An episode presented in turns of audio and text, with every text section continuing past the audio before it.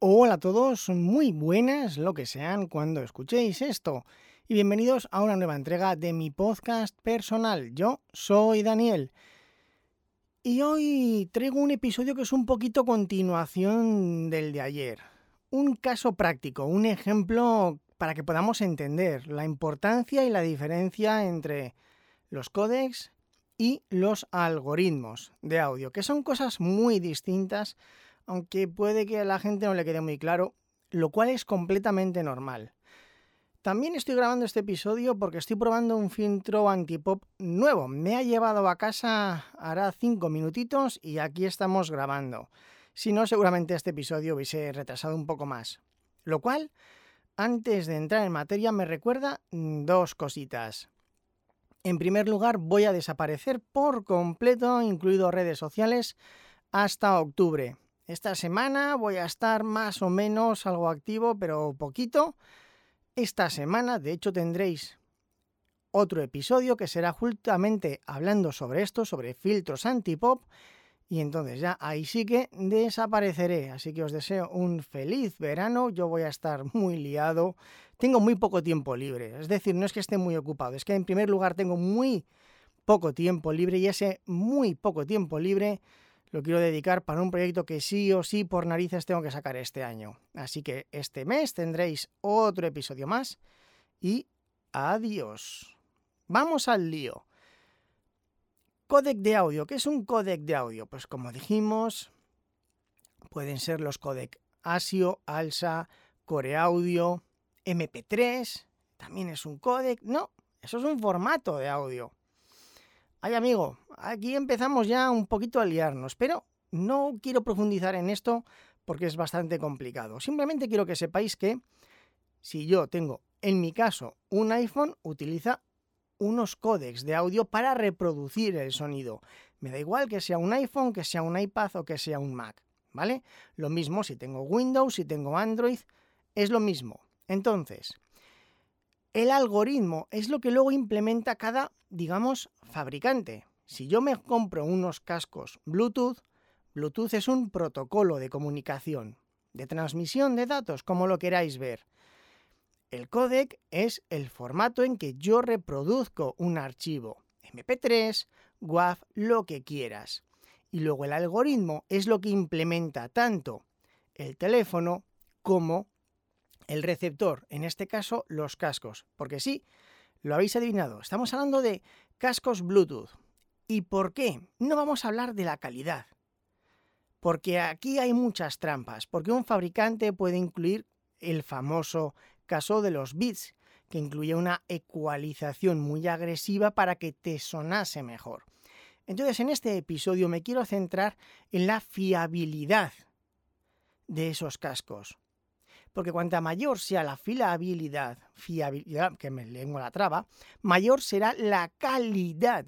Ojo, no que a ti te guste más o que te guste menos, o que te suene mejor o que te suene peor. No, no, estamos hablando de la calidad con la que tú vas a recibir esos datos y por lo tanto, de forma indirecta, la calidad. Vamos al ejemplo. He comentado en alguna ocasión que yo comencé a tocar piano porque quiero hacer mis propias composiciones. Bien, no tengo un piano de cola ni un piano de pared. En un piso sería una locura, aunque hay gente que lo tiene. Yo tengo un teclado MIDI. Actualmente me lo acabo de cambiar hace relativamente poco y tengo ya un siempre he tenido un teclado MIDI completo de 88 teclas. Lo que pasa es que ahora tengo un teclado MIDI con teclas contrapesadas, no semicontrapesadas, completas, de madera. El caso, a lo que os importa. Esto no tiene sonido. Bueno, si tú das golpes en la tecla suena clon, clon, clon, clon. Lógicamente es madera golpeando con una acción martillo. Pero no tiene música. Puedes ponerle música de piano, de gaitas, de trompetas, lo que sea. Porque lo genera el ordenador, un programa. Bien, ¿por qué tengo yo esto? Estamos en un piso, yo duermo muy poco. Y no por, no por voluntad, sino porque no puedo dormir más. ¿Cuánto es dormir poco? De 3 a 6 horas con suerte. Eso es dormir poco. ¿Qué ocurría? Yo muchas veces a lo mejor me levantaba a las 4 de la mañana porque no podía dormir más y aprovechaba para practicar, para tocar el piano. Me matarían, lógicamente. ¿Vale? ¿Qué hacía yo? Me ponía los cascos, me ponía los cascos y yo escuchaba la música, pero no la escuchaba nadie más. Alguien con un oído muy fino podría escuchar el golpeteo de las teclas. Como comprenderéis, tampoco las aporreaba, tocaba suavecito, simplemente para hacer ejercicios. Dani, ¿a mí qué pollas me importa esto? Calma, calma, ahora llegamos. Yo tenía unos AirPods, entonces yo me ponía los AirPods, tocaba y fiesta. ¿Qué ocurrió? Mis AirPods fueron robados. Sí, por un miembro de la familia, mi mujer, Teresa, le venían muy bien porque andaba por casa, se ponía un auricular o los dos y estaba por casa moviéndose, podía coger las llamadas, le venían y sobre todo, bueno, eso fue después. En un primer momento era para cuando exportaba un podcast poder escuchar cómo sonaba con cascos.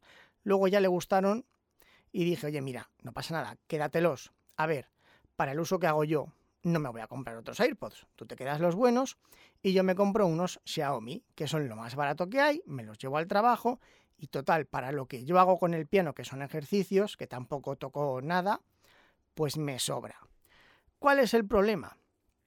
Literalmente me compré unos Xiaomi, no lo he, no lo he dicho por decir. Pues que yo pulsaba la tecla del piano y a lo que me llegaba a mí el sonido, había pasado un segundo. Una barbaridad esto es inusable. A ver, el, ordenador era el mismo, el software era el mismo, lo único que había cambiado eran los cascos. Lo probé con el iPad, eh, pasaba exactamente igual. Digo, esto a mí no me sirve. Los cambié por unos Huawei. Lo mismo, a lo mejor no tardaba un segundo, pero casi desde que yo pulsa y me, me volví loco. Pensé que era cosa mía. Cogí los AirPods, me los puse, clon, Perfecto, digo, ostras, pues no, son los cascos. Digo, bueno, vamos a coger algo mejor. Me cogí unos de LG. Lo mismo. Dije, ostras, aquí ya entra la duda friki. Digo, ¿esto es así con todos? Vamos a por una gran marca, JBL. Me compré unos JBL. No era tan exagerado como un segundo, pero sí que había un retardo. Y no sé, porque vosotros sabéis, queridos podcaster, lo incómodo que es cuando estás grabando oírte doble, que no puedes ni hablar. Pues imaginaos intentar tocar el piano. Imposible. Cogí un... Esto ya era por pelotas, como suele decirse. Me cogí unos Sony aún más caros que mis AirPods. Había lag, había retardo desde que yo pulsaba la tecla hasta que a mí me llegaba el sonido, a lo mejor este era el más rápido de todos, pero yo pulsaba la tecla y cuando la soltaba, me llegaba el sonido. No puedes practicar piano así, es imposible. ¿Cómo vas a seguir el tempo si lo oyes mal? No puede ser. ya os digo, esto me imagino que al 99,9% os dará exactamente igual, pero es una prueba clara y fehaciente de lo importante que son los algoritmos, porque este algoritmo solo lo tiene Apple. Y no es que sea una unión de hardware de los dos hardware, no, no, no, no, no. Me fui a casa de un amigo que también tenía un teclado MIDI, que él tenía Windows, le instalé el programa, me llevé mi teclado y pasaba exactamente igual. No, peor. Aún había más retardo en Windows que en Mac. Con un Android no lo he probado, eso también es cierto, pero me imagino que será igual o peor. También lo probé con Plantronics, es decir, las marcas que yo he probado con Bluetooth son, en orden, Xiaomi, Huawei, LG, JBL, Sony y Plantronics. Esas seis marcas. Resultado final, ya os lo imaginaréis qué auriculares me tuve que volver a comprar, los AirPods de Apple. ¿Qué demuestra esto? Pues nada, que hay una mejor integración, que hay un máximo cuidado por el audio. ¿A qué se debe esto? ¿A qué viene? No lo sé. Pero existir, existe. Que me imagino que nadie, de vosotros va a querer unos auriculares Bluetooth para tocar el piano sin que le quieran matar en casa a altas horas de la noche o de la madrugada? No, es muy raro. Pero os estoy explicando las diferencias en los algoritmos internos, porque si no hay latencia, quiere decir que hay una mejor conexión. Y una mejor conexión hay una mayor calidad. Aquí también quiero aclarar una cosa. Lo de los AirPods Max o los auriculares estos Bluetooth de 600 euros de Apple, eso es una estafa, con todas las letras. Es imposible que mediante una conexión digital haya audio sin pérdida de calidad. Mediante Bluetooth es imposible que haya audio sin pérdida de calidad. Con conexión Lightning es imposible que haya audio sin pérdida de calidad.